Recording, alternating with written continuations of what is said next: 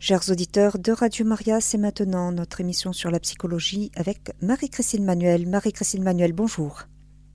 Bonjour Sandra et bonjour aux auditeurs et auditrices. Je suis vraiment très heureuse de vous retrouver sur les antennes de Radio Maria. Et pour ceux qui ne me connaissent pas, je vais me présenter. Je m'appelle Marie-Christine Manuel, je suis psychologue clinicienne à Marseille, membre de la P21, cette association nationale de psychologues catholiques qui témoigne régulièrement sur vos ondes. Je suis aussi psychothérapeute, thérapeute de couple et de famille, hypnothérapeute et psychogénéalogiste, et spécialiste du traitement des traumatismes et de l'approche centrée sur les solutions et la santé.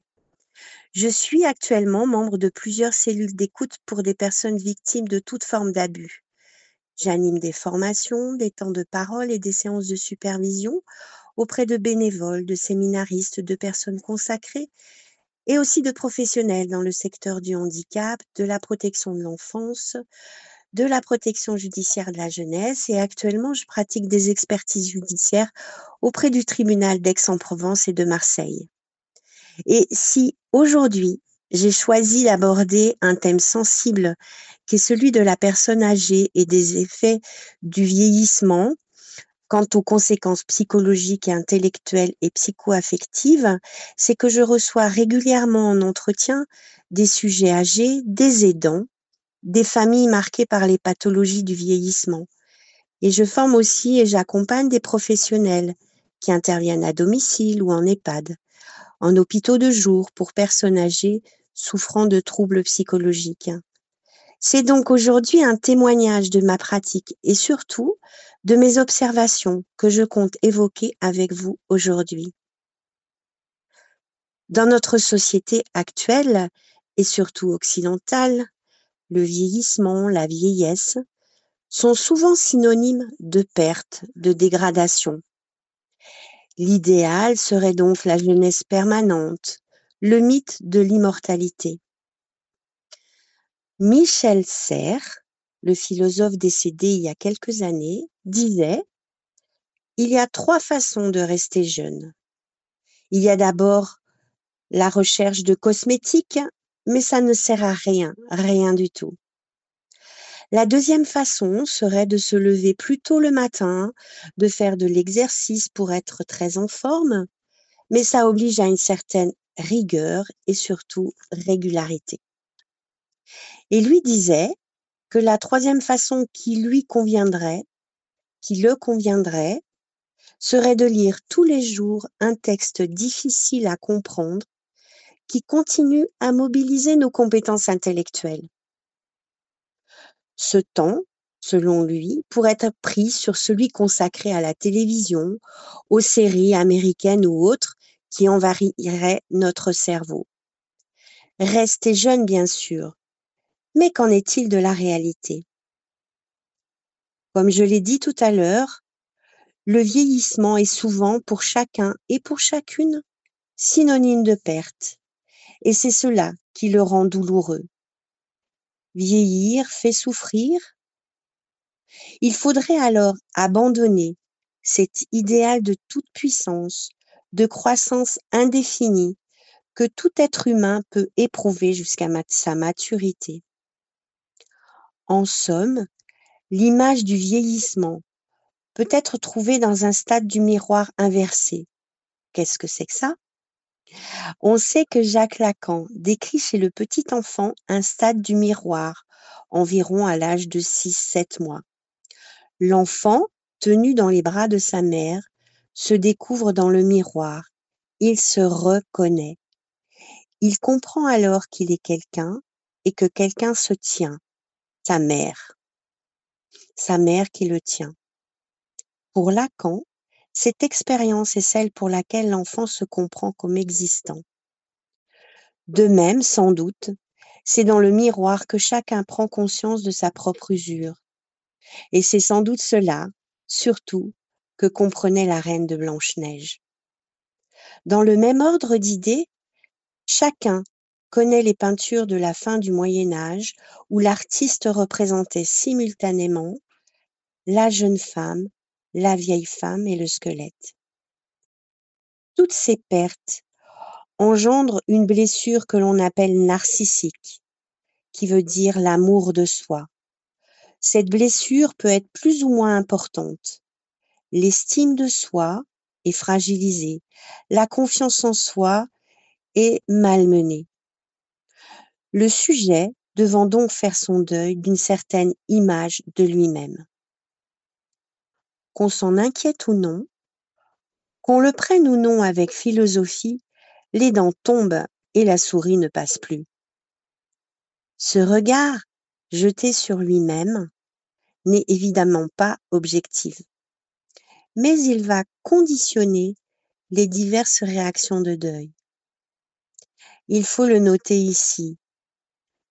L'amour de soi du vieillissement, cette blessure narcissique, est tellement dans l'air du temps que le sujet vieillissant l'accepte comme une douloureuse évidence et ne s'aperçoit même pas que ces pertes sont souvent compensées, par des gains et qu'il existe un énorme décalage entre l'image sociale du vieillissement, l'image que l'être humain en a quand il s'examine, et celle qu'il en aurait s'il découvrait ses possibilités réelles. La perception du temps évolue avec l'âge. Pendant toute la jeunesse et même une bonne partie de l'âge adulte, nous vivons dans l'illusion d'un temps cyclique. Nous pouvons refaire notre vie, repartir à zéro. Malades, nous guérissons sans séquelles. Le problème est qu'avec l'âge, le masque tombe. Il n'est plus question d'annuler le passé. On ne peut plus cacher les cicatrices, l'ardoise de la vie ne s'efface plus. Et c'est pourquoi les personnes âgées sont si friandes d'activités qui redonnent au temps un peu de circularité. Ainsi, le radotage de certaines personnes âgées a plusieurs fonctions. Il permet au sujet âgé de se rassurer sur sa mémoire grâce à une histoire qu'il connaît bien. Le radotage permet aussi de se renarcissiser. L'auditeur, nuit, ne connaît pas cette histoire. Et donc le sujet âgé se sent d'autant plus consolidé puisque lui seul connaît l'histoire. Le radotage aussi permet d'annuler le temps en répétant la même séquence. On retrouve naturellement ce schéma dans les innombrables routines de la personne âgée. Pourquoi diable voudrait-on lui faire aimer l'imprévu, la nouveauté, quand cet imprévu et cette nouveauté sont précisément l'odieuse marque du temps qui passe? Mais il existe aussi cette souffrance de vieillir. Vieillir, affronter son vieillissement et celui de son entourage est une entreprise plus ou moins douloureuse. Elle s'accompagne souvent de symptômes qui ne font qu'en révéler la difficulté. Ce sont ces symptômes que nous allons essayer de définir dans leur variété. Ces symptômes conditionnent l'attitude à avoir dans l'accompagnement du sujet vieillissant. Il y a d'abord l'angoisse, elle est omniprésente et liée à plusieurs causes. La prise de conscience du vieillissement est peut-être l'occasion d'une crise profonde. Toute crise est toujours une déstabilisation. La crise est angoissante, comme à l'adolescente. La crise angoissante de deux manières. D'une part, il faut se dessaisir de ce qu'on possédait ou de ce qu'on était et rien ne garantit qu'on ne regrettera pas ce qu'on a perdu. D'autre part, il faut aller vers autre chose, sur quoi on n'a pas davantage de garantie. Et donc, cette prise de conscience est simultanément un moment de souffrance et une opportunité de changement qu'est la crise. La perte progressive des capacités intellectuelles on a beau dire que les gains compensent les pertes, il s'agit d'abord d'un processus de perte et le sujet, effectivement, n'a aucune garantie quant aux limites de cette perte. La menace de la démence en particulier ne peut être écartée. Et lorsque le sujet âgé constate l'aggravation de son trouble mnésique, il n'a aucun moyen, et le médecin non plus, de savoir si cette aggravation préfigure une démence ou si elle n'est qu'un épisode mineur. Le diagnostic de démence repose donc sur l'évolution des troubles mnésiques. Nous savons d'ailleurs que lorsque nous sommes en situation de stress, la première capacité qui est touchée est celle de la mémoire. Et puis, il y a aussi les réactions de l'entourage. La question se pose pour le sujet de savoir comment l'entourage va tolérer cette crise. Le risque, si la crise dure, est que la famille décide une mise en institution, une mesure de tutelle. Le sujet âgé se pose toutes ces questions. Il se demande donc ce qui va se passer si la famille décide de dramatiser la situation. L'attitude de l'entourage, familial et institutionnel, ne peut donc pas quelquefois aggraver ou au contraire diminuer cette angoisse. Tout va dépendre du regard bienveillant de cet entourage qui pose la plupart du temps sur la personne âgée. Et puis, au-delà de l'angoisse, il y a les deuils successifs. Ces deuils successifs entraînent inévitablement une réaction dépressive.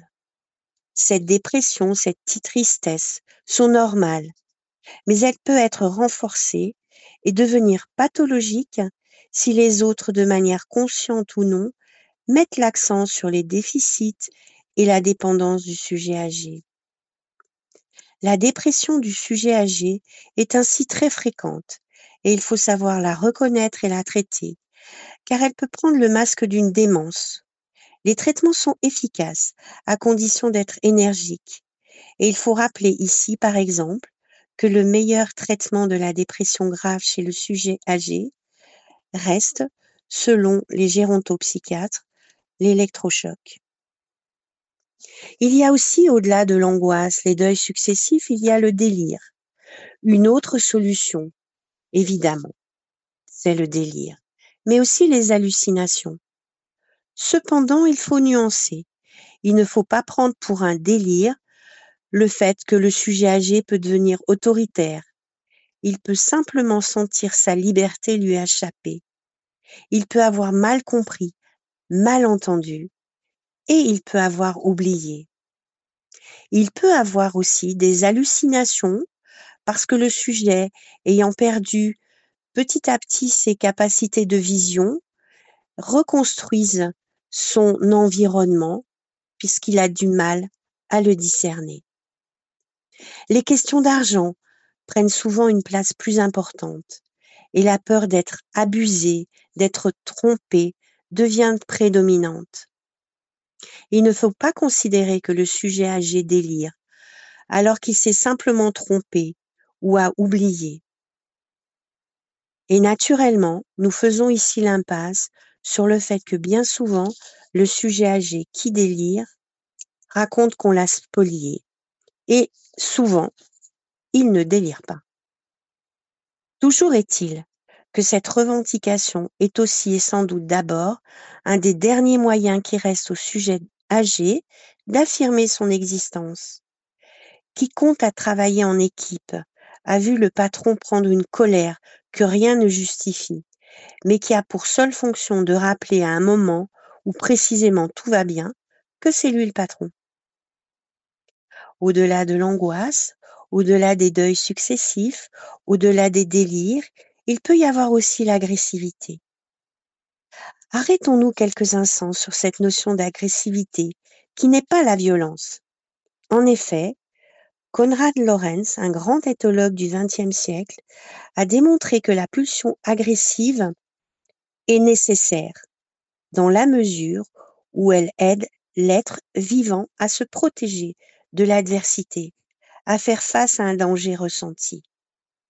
Serions-nous encore là si nous n'avions pas été dans les périodes les plus reculées, les plus résistants, face aux caprices de la nature?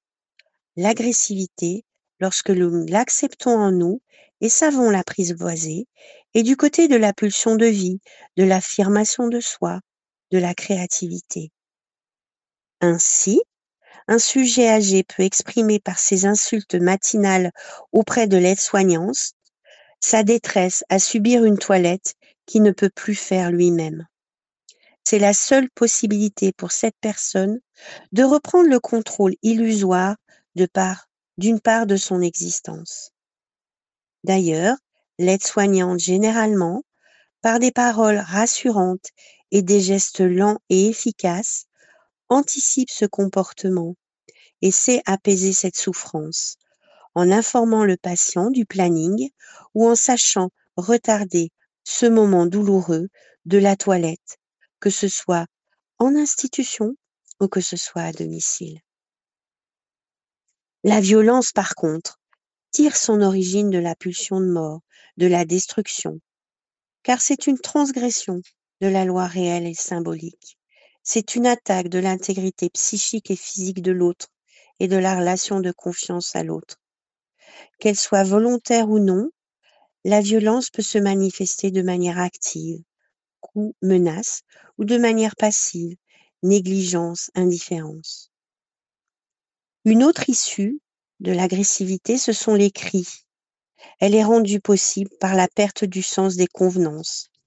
Il est logique que le sujet âgé perde le fil de la réalité, mais cette réalité ne lui sert plus à rien, et lui-même semble ne plus avoir de place dans cette réalité. Alors, chez le sujet âgé, cèdent les barrières qui étaient imposées par la vie en société, et le sujet âgé peut se laisser aller à un comportement qui obéit aux règles régissant celui du nourrisson. Le monde ne vaut qu'en tant qu'il distribue frustration et plaisir. Rien ne s'oppose alors pour le sujet âgé à ce qu'on passe son temps à crier. Il n'y a aucune raison de chercher à respecter les autres. Le sujet âgé n'a plus rien à perdre. Il est le sentiment d'avoir tout perdu. Au-delà de l'angoisse, au-delà des, deuils successifs, au-delà des délires, au-delà de l'agressivité, il peut y avoir la confusion mentale. La personne âgée est en général consciente de ses défaillances et souffre en particulier de ses troubles de mémoire. Ceux-ci peuvent être aggravés par l'anxiété et l'humiliation provoquées par un entourage maladroit. Risque alors de s'introduire un certain degré de confusion mentale. Les souvenirs lointains, ceux d'un paradis perdu en somme, affluent à la conscience avec une acuité qui surprend l'entourage et se mêlent avec le vécu présent de curieuses façons. Les liens de parenté en particulier sont souvent inversés et cette vieille dame redevient la fille de sa propre fille. Toute la question est de savoir s'il faut ou non lutter contre un tel mécanisme, ce qui revient à se demander qui est gêné. Mais il vaut également se méfier. La confusion mentale est un symptôme et non une maladie. Et toute confusion fait avant tout poser la question de sa cause. Elle peut être liée à un problème physique, médicament, infection, hypoglycémie, mais elle peut aussi être liée à une démence. Et la démence, parlons-en. À l'extrême, le sujet peut se réfugier dans la démence, c'est-à-dire renoncer à penser parce que la pensée est trop effrayante. Le langage de la personne démente ou Alzheimer peut être interprété comme celui de l'inconscient, de la psychologie profonde. Il a donc un sens difficile la plupart du temps à interpréter. Mais parallèlement à la démence, il peut y avoir le repli sur soi de la personne âgée. Mais bien entendu, la réaction la plus fréquente, comme je viens de dire, est le repli sur soi, forme mineure de tout ce qui vient d'être énoncé. Ce repli sur soi résulte de la création d'une carapace permettant au sujet âgé de ne pas trop souffrir. Mais il n'y a pas que des possibilités, il y a surtout des inconvénients. La carapace n'est pas parfaite et elle peut laisser passer la souffrance. La carapace est elle-même inconfortable. Mais c'est là un débat qui relève du psychologue. On ne fait que le citer pour rappeler que c'est très souvent le sujet âgé qui se protège efficacement par un extraordinaire égoïsme et égocentrisme.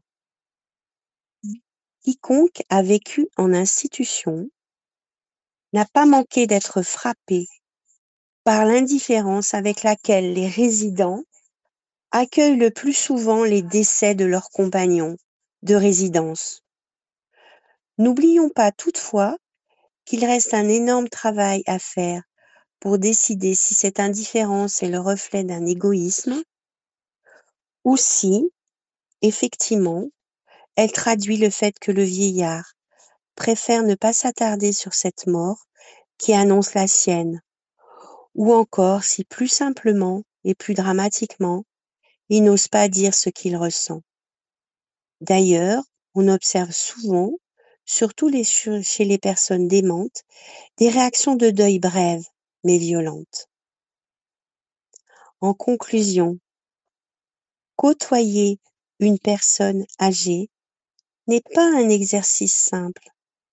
L'accompagnement du sujet âgé est noble, mais il est éprouvant, car quand il est investi par la famille, par les aidants et par les professionnels. Pour cette raison, il est très important de réparer les mécanismes en cause, ne serait-ce que pour éviter erreurs et déceptions. Par exemple, comment tenir compte de la fatigabilité de la personne âgée Un dialogue de dix minutes représente souvent un effort colossal pour le sujet âgé. Il faut savoir le surprendre, revenir, changer d'activité, patienter. Ou encore, faut-il accepter le caractère décousu de la conversation? Ce n'est souvent que plus tard, après l'entretien, que le professionnel, l'aidant, pourra faire la synthèse de ce qu'il a entendu et reconstituer ce qui souvent lui a été livré comme un puzzle. De même, les distorsions induites par le caractère différentiel du vieillissement peut amener non seulement pour le sujet âgé une modification de la perception du monde extérieur, mais quelquefois, ces distorsions intellectuelles entravent la communication et encore elles mènent le sujet âgé, comme on l'a vu, à recentrer son fonctionnement mental sur l'intériorisation. L'aidant, la famille, l'entourage, le professionnel verra alors très vite que sa présence auprès de sujets âgés compte bien plus que ses paroles et que la personne âgée qui ne lui dit rien ne s'ennuie pas pour autant. Le professionnel, l'aidant, la famille peut faire preuve de discernement, car la question qui se pose aux professionnels en l'entourage est la plus redoutable de tout. Faut-il, face au sujet qui par exemple se replie sur soi, accepter ce repli ou le combattre? Et plus précisément, quand faut-il l'accepter et quand le combattre? C'est ici que peut-être faut-il se souvenir qu'accompagner, c'est suivre l'autre, L'accompagnant ne sait pas où il va. Celui qui sait, c'est le guide, c'est le sujet âgé. Il sait seulement, l'accompagnant, qu'il marche avec l'autre. Ce qui peut l'aider à accomplir sa tâche, c'est de comprendre où en est celui qu'il accompagne. Si la personne âgée se trompe ou s'égare, la question se pose de la même façon. Qu'exige le respect de l'autre? C'est assurément manquer de respect que de faire l'impasse sur l'erreur commise. Mais ce peut être aussi un manque de respect bien pire que de vouloir rectifier l'erreur.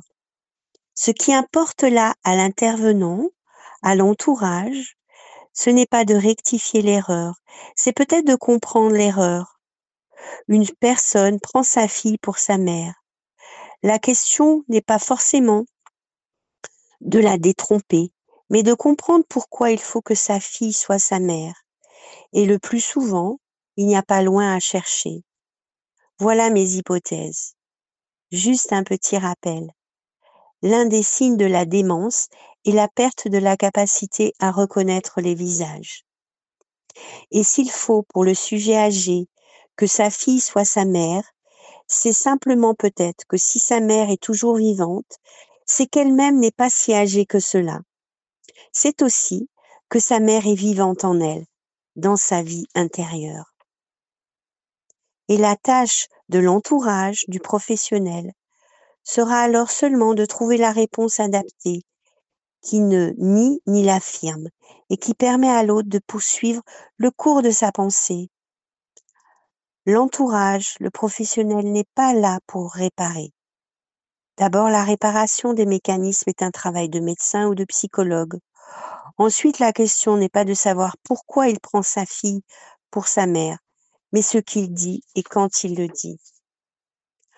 Comment donc permettre à la personne âgée d'accomplir son travail? Car elle est en fin de sa vie. Elle a un travail important à faire qui rejoint ce qui a été dit au début. La personne âgée est inutile, dit-on? On entend par là qu'elle n'est plus efficace pour transformer le monde de la matérialité. Mais si elle n'avait aucune utilité, la question euh, du suicide assisté, de l'euthanasie ne se poserait autrement. S'il est interdit d'écourter son existence, il faut que ce soit en raison de sa valeur. Et si on ne veut pas réduire cette valeur à un quelconque caractère sacré de la vie humaine, il faut que ce soit en raison d'une autre valeur. La vie du sujet âgé a une valeur, en ce que la période de la vieillesse est le temps où le sujet peut comprendre que sa vie a un sens. Découvrir le sens de sa vie et pouvoir en attester, ne serait-ce que devant l'entourage, le professionnel qui écoute, tel est au fond l'enjeu de toute fin de vie et de tous ceux qui y parviennent, assument leur fonction, qui est précisément de témoigner que l'existence humaine n'est pas frappée de stigmates ni d'absurdes. Connaître les, les éléments de la vie de la personne, de son histoire, de ses repères affectifs pour mieux l'accompagner dans le respect de son chemin. La réalité la plus précieuse est la réalité subjective la réalité de chaque personne, celle qui est sentie et vécue. Je vous remercie de votre attention. Chers auditeurs de Radio Maria, vous écoutez l'émission sur la psychologie aujourd'hui avec Marie-Christine Manuel qui nous parle du thème suivant, les effets psychologiques du vieillissement. Marie-Christine Manuel, nous avons une auditrice qui est en ligne. Auparavant, nous avons une question d'un auditeur qui n'a pas souhaité passer à l'antenne. Il s'agit d'Hugues qui demande des précisions sur euh, l'électrochoc. Qu'est-ce que vous appelez l'électrochoc et, euh, donc est-ce que vous pouvez préciser ce point? Oui, merci à Hugues pour cette question. C'est vrai que je n'ai pas euh, développé cet aspect. Euh, les dernières recherches montrent que euh, ce qu'on appelle maintenant la, la sismothérapie ont des effets, en tout cas, a des effets, en tout cas, quant au traitement de ce type de, problématique. et là, si effectivement sa question l'interpelle, eh bien, il pourrait se rapprocher d'un médecin euh, pour euh, avoir plus euh, de précision. Hein. Je me suis appuyée sur des récentes études qui montrent que ce type de traitement peut être tout à fait efficace. Voilà. Donc, on parle, on parle bien d'impulsion électrique, c'est ça? Oui, c'est ça. Voilà, mais rien, rien à, voir, rien à voir avec ce qui se faisait il y a des décennies de ça. Ah oui, rien à voir. Oui, oui, bien sûr. Oui, oui, tout à fait. Hein, donc, euh, bien sûr, ce traitement a été tout à fait adapté euh, euh, aux, recherches actuelles et aux avancées. Et donc, c'est peut-être une des méthodes qui nécessite effectivement un suivi médical très, très, très important. Voilà. Et nous avons en ligne Maria Isabelle qui souhaiterait intervenir. Maria Isabelle, c'est à vous. Bonjour. bonjour. Maria Isabelle, bonjour. Bonjour à tous ceux qui m'écoutent. Euh, je suis très contente euh, et vous remercie pour cette euh, information de, de cette maladie parce que je me posais beaucoup, beaucoup de questions et par hasard, j'avais bougé et quand j'ai eu ça, j'ai écouté attentivement. Effectivement, ma mère, souvent, me dit que je suis sa mère et qu'elle a confiance et qu'elle, qu'elle sait que je, je m'occupe bien d'elle. Et des fois, elle devient Oui. vraiment bébé et, et ça m'a effrayée au départ parce que je dis mais c'est pas possible, c'est parce que bon, c'est ma maman. Mais ce que j'ai beaucoup trop peur, c'est que je crois que sa maladie n'est pas d'aujourd'hui parce que euh, quand j'étais jeune, il y avait beaucoup de ces choses-là. D'ailleurs, j'ai quitté mon pays par, par des raisons de, de, de, de ne pas savoir comment me prendre, où est ma place. Et, et aujourd'hui, se révèle que c'est, grave. Bon, ben, je l'ai avec moi, elle était avec ma fille, ça n'allait pas, euh, hospitalisée et tout. Et, là, elle est rassurée parce que, en fait, moi, je la soigne comme ma maman, quoi. Je vois pas autre chose. À son âge, je la soigne.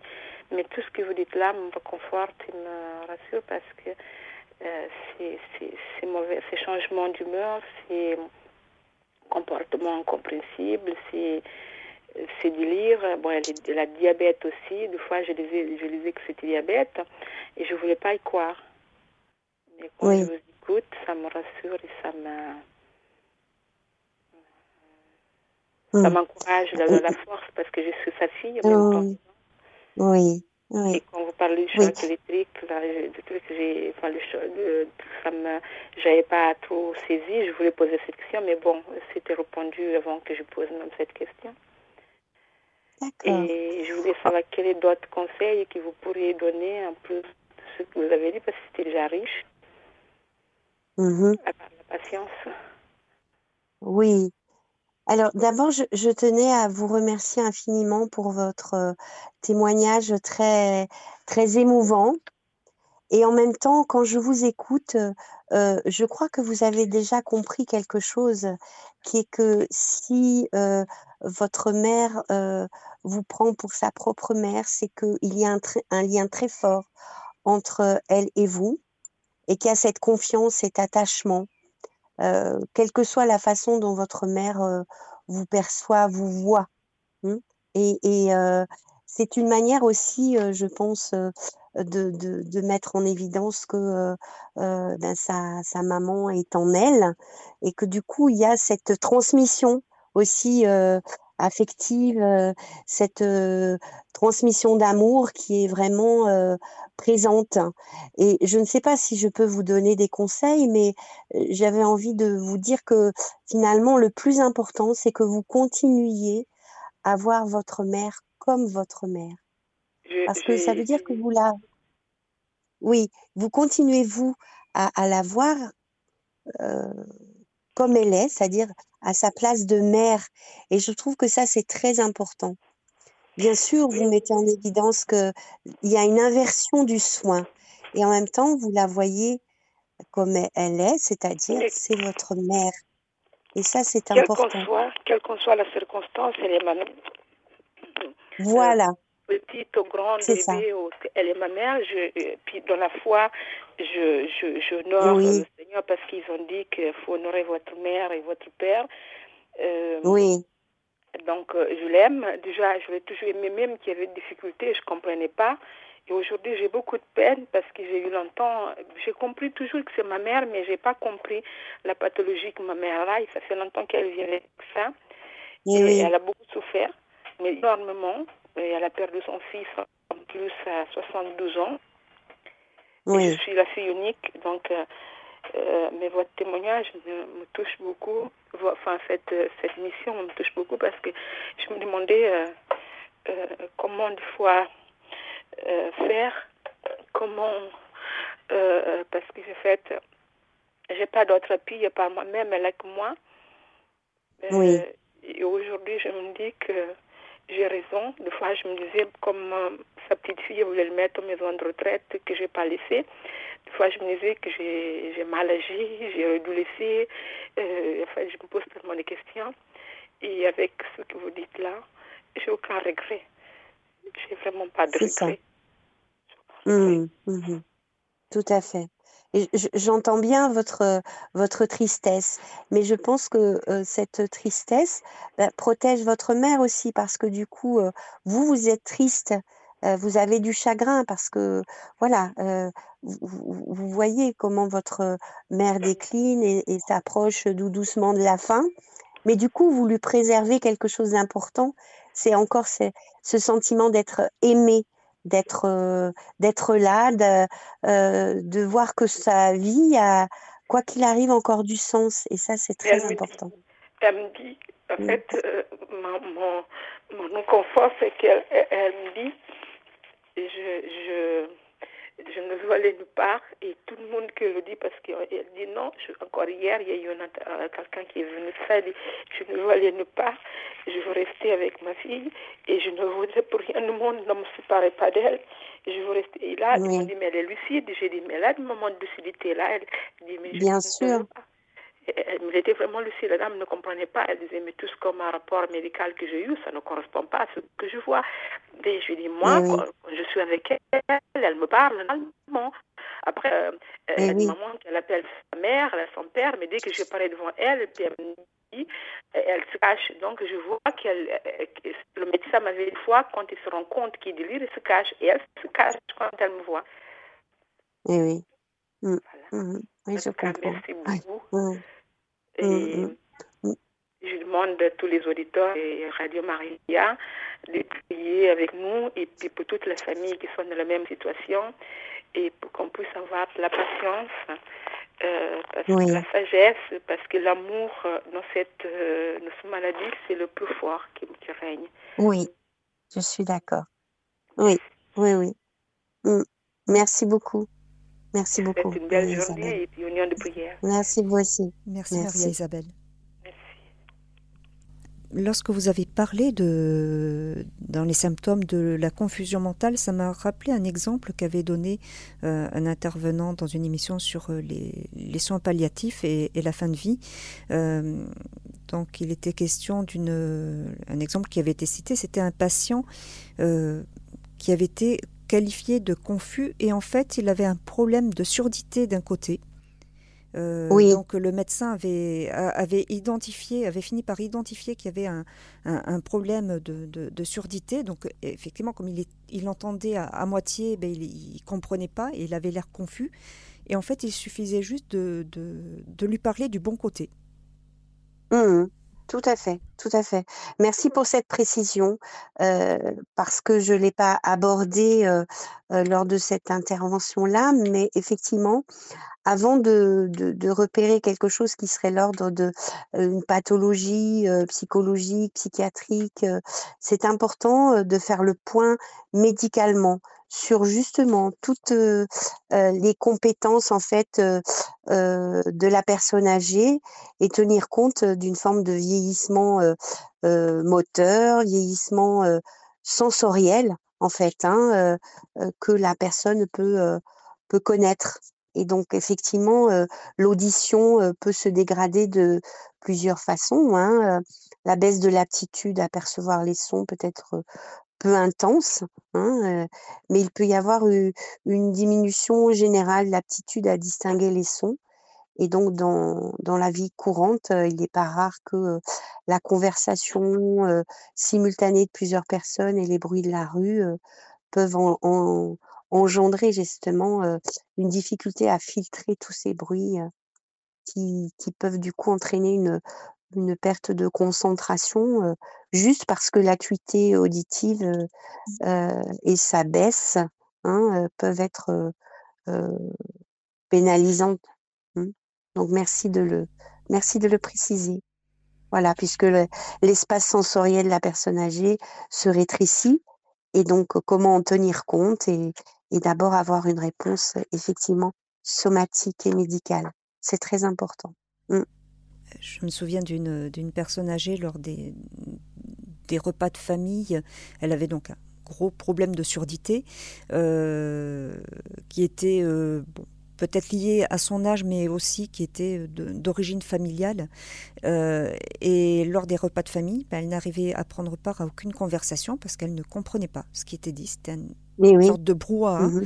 Et elle ne pouvait prendre part à aucune conversation, ou alors il fallait lui parler vraiment qu'à elle seule et, et de manière suffisamment claire pour qu'elle puisse comprendre. Mmh oui, tout à fait.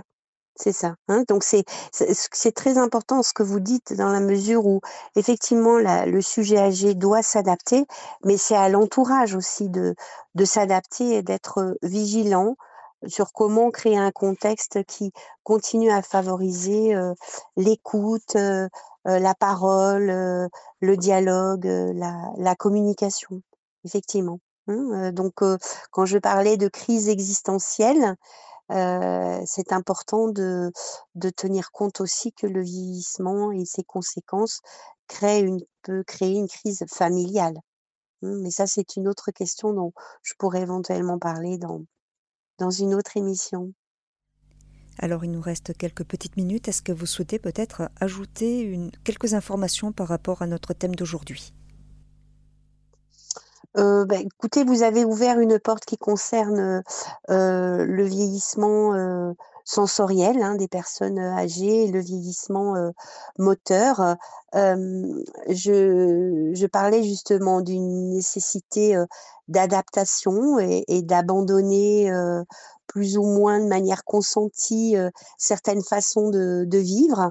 Et je pense à la, à la promenade, par exemple, que le plaisir de la promenade ne peut pas être forcément complet s'il est entravé par des contraintes du corps et comment euh, l'entourage peut continuer à favoriser le plaisir de la promenade et comment la personne peut se dire bah, je souhaite me promener, bah, peut-être avec une canne, peut-être avec un, fauteuil roulant, peut-être avec autre chose qui continue finalement à, permettre à la personne d'avoir du plaisir, plaisir moteur, plaisir du dialogue, plaisir aussi autour de l'alimentation quand c'est nécessaire. Voilà, donc quels que soient nos âges, et peut-être en particulier chez le sujet âgé, comment être du côté de la satisfaction, du désir de, de comprendre, de continuer à comprendre parce que les personnes âgées continuent à apprendre hein, des mots nouveaux, quoi qu'on en pense, continuent à apprécier aussi les expériences au-delà de, moments difficiles, de deuil, de dépression. Donc, c'est ça aussi la vie, hein, prendre le temps de profiter de l'instant présent. Carpe diem, c'est un, un aspect qui me semble important aussi de rappeler. Et puis, je dirais aussi que, contrairement à ce que l'on peut penser, tout se joue jusqu'à la fin et même au-delà. Et donc, c'est ça qui peut être une lueur d'espoir. Voilà. Eh bien, merci beaucoup, Marie-Christine Manuel. Et puis, à, à très bientôt pour une nouvelle émission. À très bientôt. Merci. Au revoir aux auditrices et auditeurs. Chers auditeurs de Radio Maria, c'était l'émission sur la psychologie, aujourd'hui avec Marie-Christine Manuel. Notre thème, les effets psychologiques du vieillissement. Vous pourrez réécouter cette émission en podcast sur notre site internet www.radiomaria.fr.